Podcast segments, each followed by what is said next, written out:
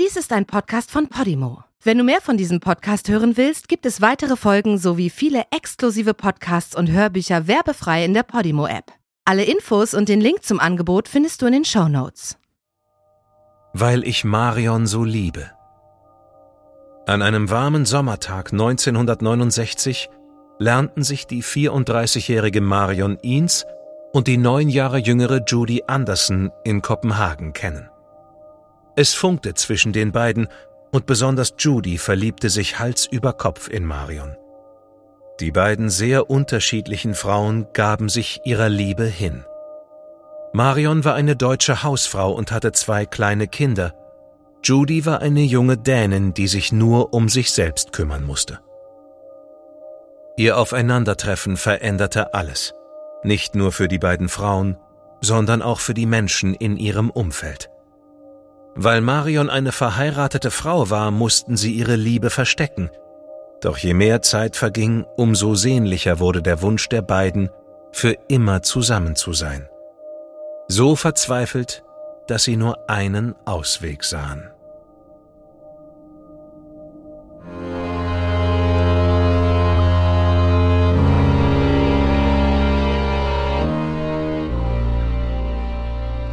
Du hörst Morden im Norden.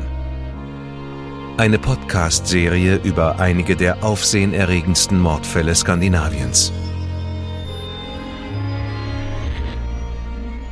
Was du hier gleich hören wirst, beruht auf einer wahren Begebenheit. Recherchiert und nacherzählt von Janne Orgor.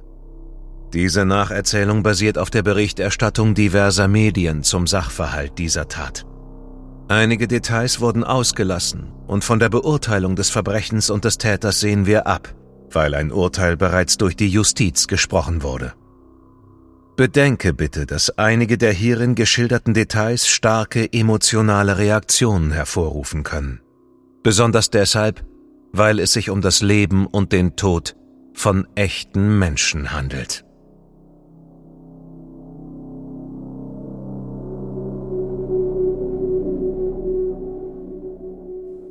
Der 25-jährige Danny saß in der Hocke, versteckt hinter aufgestapelten Kisten mit Lebensmitteln im Kellerraum eines Gemüsehändlers in Schenefeld bei Hamburg. In seiner Hand hielt er eine Axt und in seiner Tasche hatte er ein Messer. Er wollte sie als Waffen benutzen, um einen Menschen zu töten. Einen Mann, den er nicht kannte. Für Danny war diese Situation alles andere als normal. Es war nicht abzustreiten, dass kriminelle Energie in ihm steckte.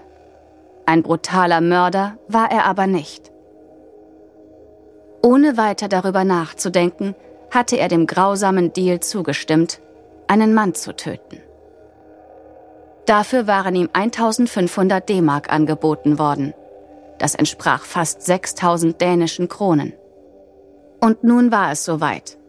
Und er saß zwischen Bier und Obstkisten und bereitete sich darauf vor, dass hier gleich etwas passieren würde. Draußen konnte man den Wind um die Häuserecken sausen hören. Es war ein regnerischer Freitag im Oktober 1972. Danny wartete auf den Besitzer des Gemüsehandels, den 37-jährigen Wolfgang Ines. Wolfgang war kein schlechter Mensch, zumindest nicht soweit Danny wusste aber er war die Person, die er umbringen sollte. Danny war von zwei Frauen angeheuert worden. Wolfgangs Frau Marion Eanes und einer Frau namens Judy Anderson. Er war den beiden Frauen einige Wochen zuvor in einer Kneipe im Kopenhagener Stadtteil Nörebro begegnet. Marion und Judy hatten sich drei Jahre zuvor in Dänemark kennengelernt. Beide waren als Pflegekinder in derselben Familie untergebracht gewesen, nur dass sie zu unterschiedlichen Zeiten dort gewesen waren. Die Pflegeeltern hatten den beiden Frauen, die aus schwierigen Verhältnissen kamen, in ihrer Kindheit und Jugend Halt gegeben. Beide Frauen hatten sexuellen Missbrauch erlebt. Marion hatte als Kriegskind einiges über sich ergehen lassen müssen. Als junges Mädchen musste sie sich prostituieren, um ihre Familie zu versorgen. Nach dem Krieg hatten sie und viele andere deutsche Kinder die Möglichkeit, zeitweise in die Obhut einer dänischen Familie geschickt zu werden. Und das war ihre Rettung. Das Paar hatte keine eigenen Kinder und sie umsorgten Marion fürsorglich und mit großer Aufmerksamkeit. Sie hatte immer genügend zu essen und man brachte ihr bei, Dänisch zu sprechen. Nach zwei Jahren in Dänemark wurde Marion dann wieder zu ihrer Familie nach Deutschland zurückgeschickt. Marions Mutter hatte ihrer Tochter eine Anstellung in einer Bäckerei verschafft. Neben der Bäckerei lag der Gemüsehandel der Familie Ins. Und dies war auch der Ort, an dem der 17-jährige Wolfgang auf die attraktive Marion aufmerksam wurde. Die Kindheit von Judy Anderson, die immerhin neun Jahre jünger war als Marion, war ebenfalls von Armut geprägt, die im Dänemark der Nachkriegszeit genauso vorhanden war wie in Deutschland. Judy hatte zwei Schwestern.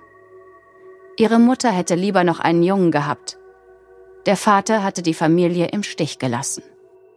Und durch die unzähligen Jobs der Mutter sowie durch ihre vielen Männerbekanntschaften waren die Mädchen oft sich selbst überlassen und trieben sich allein auf der Straße herum. Judy wurde zum ersten Mal vergewaltigt, bevor sie das Schulalter erreichte. Es war deutlich, dass die elterliche Sorgepflicht vernachlässigt wurde, weshalb das Kopenhagener Ehepaar auch sie bei sich aufnahm. Als junge Frau arbeitete Judy im Haushalt einer Familie. In der damaligen Zeit war es relativ normal, dass junge Frauen bei einer Familie untergebracht wurden um sich um den Haushalt und um die Kinderbetreuung zu kümmern. Später machte sie eine Ausbildung zur Buchbinderin. Es fiel Judy schwer, ein beständiges Leben zu führen, und sie wechselte mehrmals den Arbeitsplatz.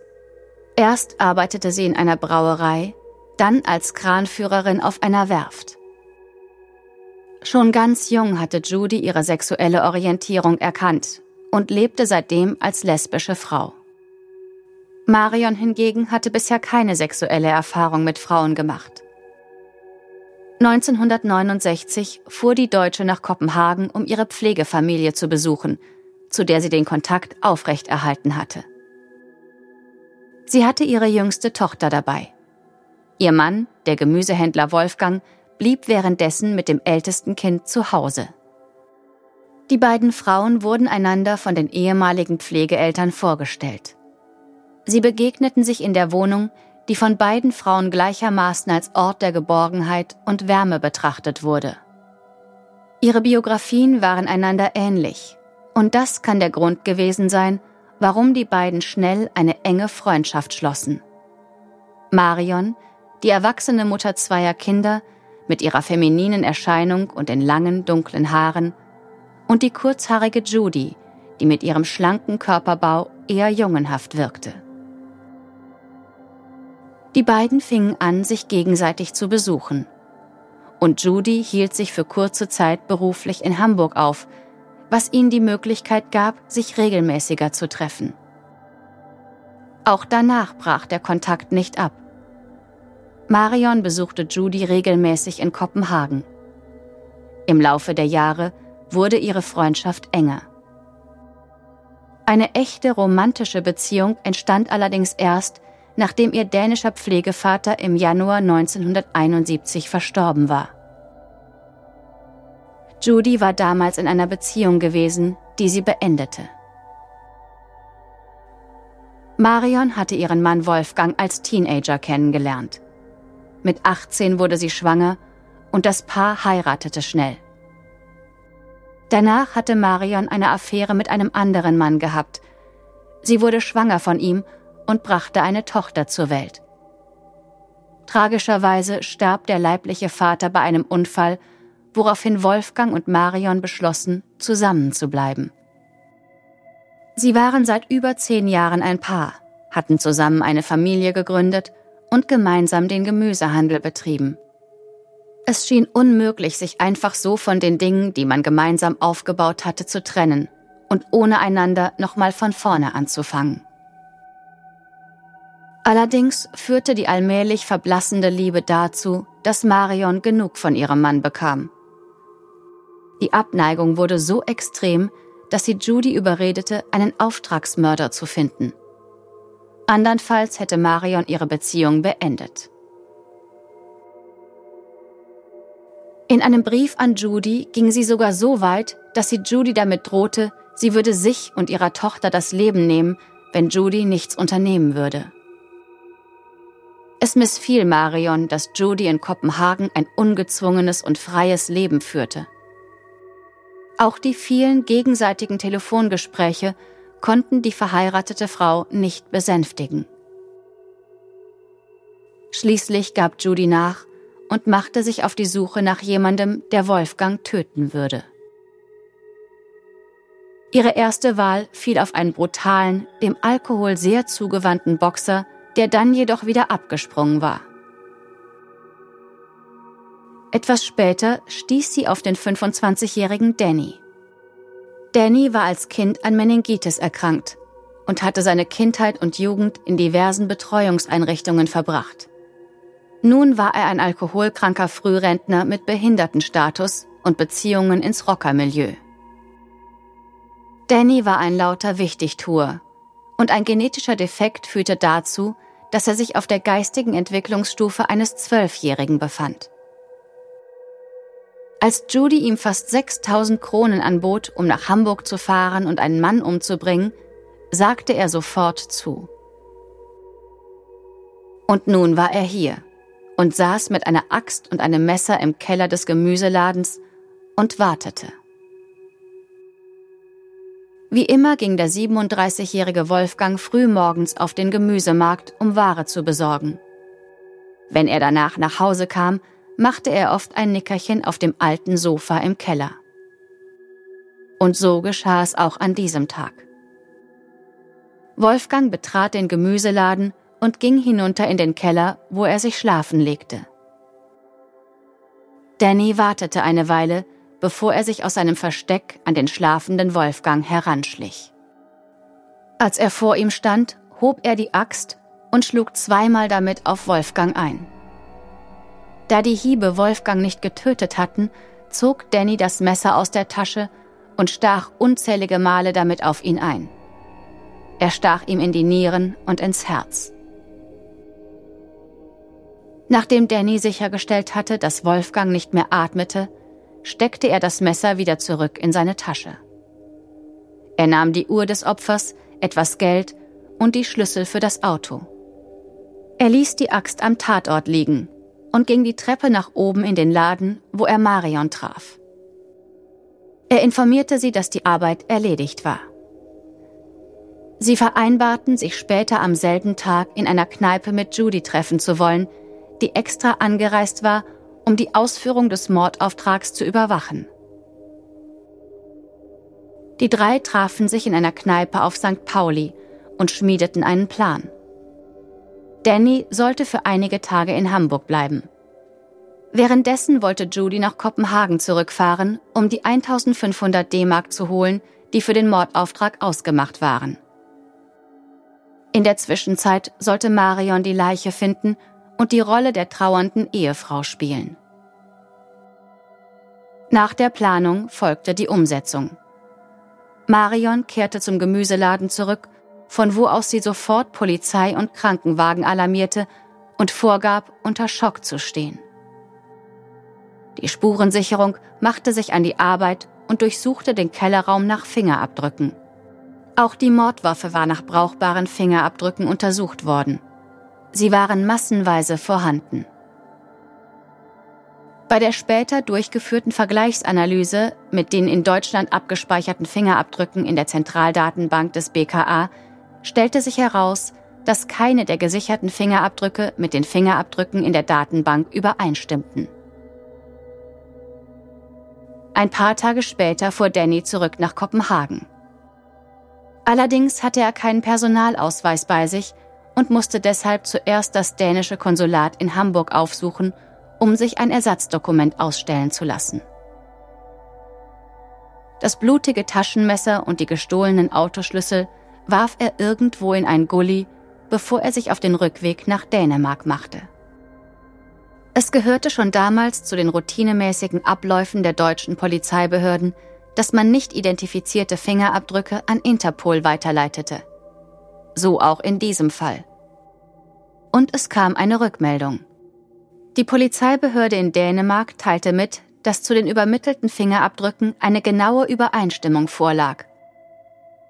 Sie stimmten eins zu eins mit den dort eingetragenen Fingerabdrücken des 25-jährigen Dänen Danny Pedersen überein, der wegen kleinerer Delikte vorbestraft und bei der Polizei in Kopenhagen aktenkundig war. Danny wurde von der dänischen Polizei in seiner Wohnung aufgesucht und festgenommen. Er wurde später dem diensthabenden Haftrichter in Kopenhagen vorgeführt und wegen Mordes angeklagt. Der entscheidende Beweis wurde schließlich dadurch erbracht, dass er einige Tage nach der Tat das Konsulat in Hamburg aufgesucht hatte. Nach nur 24 Stunden konnte Danny dem Druck nicht mehr standhalten und gestand der dänischen Polizei den Mord. Und er hielt sich nicht mit Einzelheiten zurück. Er erzählte auch von den beiden Frauen, die ihn angeheuert hatten, um Wolfgang zu töten. Die Nachricht von einem Auftragsmord, welcher zudem von einem lesbischen Pärchen angewiesen worden war, gab den Zeitungsredaktionen in Deutschland sowie in Dänemark genug Material, um die Ausgaben der nächsten Tage mit Inhalt zu füllen. Homosexualität war zwar mittlerweile in vielen europäischen Ländern entkriminalisiert worden, wurde in den meisten gesellschaftlichen Kreisen aber immer noch tabuisiert, besonders in den ländlichen Gegenden. Sowohl Judy als auch Marion wurden einige Stunden nach Dannys Geständnis festgenommen. Gegen beide wurde wegen Mordes Anklage erhoben und die Untersuchungshaft angeordnet. Verhaftet wurden beide Frauen in dem Gemüseladen, wo Judy Anderson bereits Wolfgangs Platz übernommen hatte und dabei war, Kunden zu bedienen, als die Polizei eintrat. Als Judy während ihres Verhörs nach dem Motiv für den Auftragsmord gefragt wurde, antwortete sie, Ich liebe Marion. Ich liebe sie. Ich liebe sie. Ich liebe sie. Da Danny in dänischem Hoheitsgebiet festgenommen worden war, musste sein Verfahren dort verhandelt werden. Er war der erste des Dreiergespanns, der sich vor einem Richter verantworten musste. Im Mai 1974 wurde sein Fall vor einem Schwurgericht in Kopenhagen verhandelt. Wie bei den meisten in Dänemark unter Mordverdacht stehenden Personen wurde auch Danny einer psychiatrischen Untersuchung unterzogen, um festzustellen, ob er als schuldfähig eingestuft werden konnte oder nicht. Seine genetische Erkrankung, das sogenannte Klinefelter-Syndrom, erklärte den Experten sein gesteigertes Aggressionsniveau. Die mit der Begutachtung beauftragten Rechtsmediziner gaben in ihrer Erklärung an, dass er an einer psychischen Störung leide. Früher hätte man ihn als Psychopath bezeichnet und dass er eine Gefahr für die Allgemeinheit darstelle. Daher empfahlen die Mediziner dem Gericht eine sogenannte Sicherungsverwahrung, bei der der Angeklagte für einen unbefristeten Zeitraum in einer geschlossenen Einrichtung untergebracht werden könne. Diese Form der Strafe wird nur bei besonders gefährlichen und gewalttätigen Straftätern ausgesprochen. Für die Entlassung aus dieser Strafform bedarf es sowohl einer richterlichen Anordnung als auch eines Expertengutachtens, welches erklärt, dass von dem Insassen keine Gefahr für die Allgemeinheit mehr ausgeht. In Dänemark ist hierfür ein Gremium verantwortlich, das aus rechtsmedizinischen Psychiatern besteht. Danny erklärte, dass er Wolfgang eigentlich gar nicht habe töten wollen. Er sei nach Hamburg gefahren, ohne groß darüber nachzudenken. Obwohl Danny als Kleinkrimineller zu betrachten war, war klar, dass er ein Amateur in Sachen Auftragsmord war. Sein Vorgehen vor, während und nach dem Mord war nachlässig und nicht besonders durchdacht. Dass er zum Beispiel keinen Pass dabei gehabt hatte, als er über die Grenze nach Deutschland wollte, und diese schließlich illegal überqueren musste, zeigte dies sehr deutlich. Vor Gericht kam ihm dieses Verhalten zugute. Die Geschworenen sahen in ihm keinen hartgesottenen, schwerkriminellen Auftragsmörder, sondern einen alkoholkranken Junkie, der zu dem schnellen Geld nicht Nein sagen konnte. Die Staatsanwaltschaft forderte schließlich 16 Jahre Haft. Die Geschworenen stimmten damit überein und befanden Danny schuldig im Sinne der Anklage. Mit dieser Entscheidung war dänische Rechtsgeschichte geschrieben worden. Noch niemals zuvor hatten sich dänische Gerichte mit einem Auftragsmord befasst. Trotz des sensationellen Falls war danach nur sehr wenig über Danny in den Zeitungen geschrieben worden. Soweit bekannt wurde er, nachdem er zwei Drittel seiner Haftstrafe verbüßt hatte, 1983 auf Bewährung freigelassen. Nach diesem ersten Urteil warteten Judy und Marion nur noch auf ihre Verhandlung. Fast zwei Jahre lang behielt man die beiden Frauen im Frauengefängnis Lübeck in Untersuchungshaft, in getrennten Zellen, voneinander isoliert. Man gab ihnen keine Gelegenheit, miteinander zu kommunizieren. Und langsam zerfiel die große Liebe. Judy lernte im Gefängnis eine andere Frau kennen, mit der sie eine Beziehung einging. In der Zwischenzeit fand Marion die Liebe zu Gott. Während ihrer Untersuchungshaft wurde sie zu einer frommen Katholikin. Im Laufe der Zeit waren sowohl Judy als auch Marion von der Presse interviewt worden. Sie beschuldigten die jeweils andere, die Anstifterin für den Auftragsmord gewesen zu sein. Die Ermittlungen nahmen währenddessen ihren Lauf. Vier Monate nach Dannys Verurteilung begann das Verfahren gegen die beiden Frauen vor dem Landgericht im schleswig-holsteinischen Itzehoe.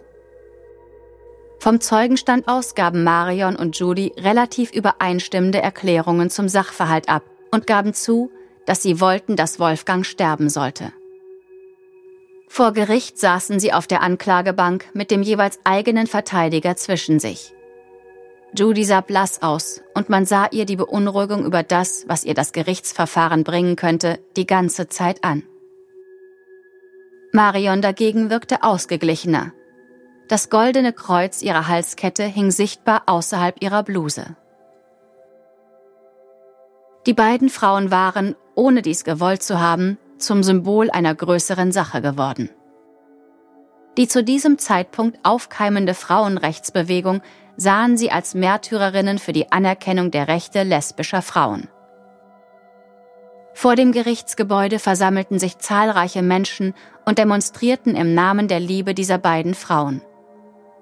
Auf den mitgebrachten Plakaten der Demonstrierenden wurde der Prozess als Hexenjagd bezeichnet.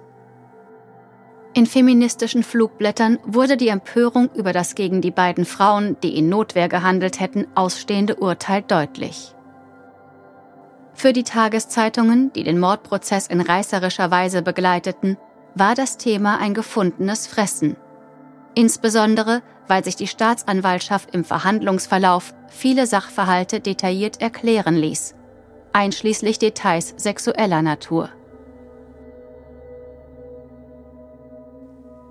Dieses Vorgehen ließ die Gemüter der Protestierenden vor dem Gerichtsgebäude noch weiter hochkochen. Homosexualität war im Deutschland der 70er Jahre zwar erlaubt, aber keinesfalls allgemein akzeptiert. Die beiden Frauen wurden den Medien regelrecht ausgeliefert. Es war den im Gerichtssaal anwesenden Pressefotografen erlaubt, sie zu fotografieren. So etwas gab es in deutschen Gerichtssälen sonst nicht. Das lesbische Motiv wurde von allen Seiten beleuchtet und die leidenschaftlichen Liebesbriefe der beiden Frauen wurden vor den Zuschauern im Gerichtssaal laut vorgelesen. Beide sagten vor Gericht aus und entschuldigten sich weinend für das, was sie getan hatten. Es stellte sich jedoch die Frage, ob die beiden Frauen wegen ihrer Sexualität oder wegen des begangenen Verbrechens verurteilt wurden. Eine der vorgeladenen Zeugen, eine von Judys Ex-Freundinnen, weigerte sich wegen der Art und Weise, wie das Verfahren die Beteiligten ausstellte und vorverurteilte, nach Hamburg zu kommen, um dort befragt zu werden. Insgesamt entwickelte sich das Verfahren zu einem absurden Spektakel. Anwälte, Geschworene und Richter fuhren nach Kopenhagen, um den bereits verurteilten Danny von der Staatsanwaltschaft befragen zu lassen. Aber Danny verweigerte die Aussage, und der ganze Tross musste nach Hamburg zurückfahren, ohne dass sie auch nur ein einziges Wort aus ihm herausbekommen hatten. Der Staatsanwalt war der Ansicht, die beiden Frauen hätten einen größeren Anteil an der Schuld als ihr männlicher Auftragnehmer und forderte, dass Judy und Marion die Höchststrafe bekommen sollten. Lebenslänglich. Und das, obwohl die vorliegenden Beweise darauf hindeuteten, dass es Marion gewesen war, die Judy unter Druck gesetzt hatte.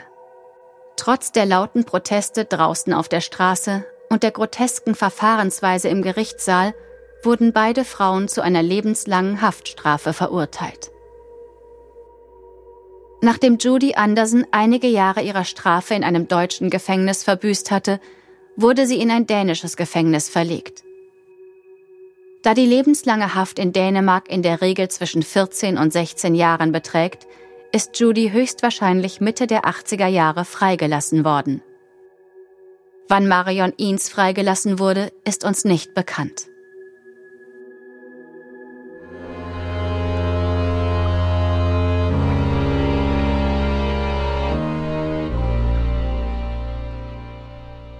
Die deutsche Fassung der Serie Morden im Norden ist eine Produktion der Fritzton GmbH im Auftrag von Podimo.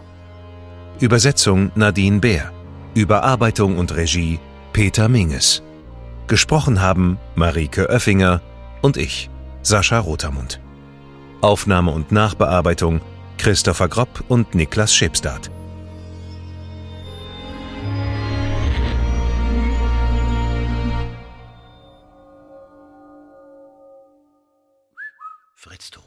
In der Podimo-App hörst du tausende Podcasts und internationale Hörbücher aller Genres. Dabei erhältst du personalisierte Empfehlungen und kannst deine Lieblingsinhalte auch offline hören. Ganz egal, ob zu Hause, in der Bahn oder beim Spazierengehen. Lass dich mit Podimo von spannenden Geschichten in den Bann ziehen, lerne etwas Neues oder hol dir Tipps für dein Familienleben.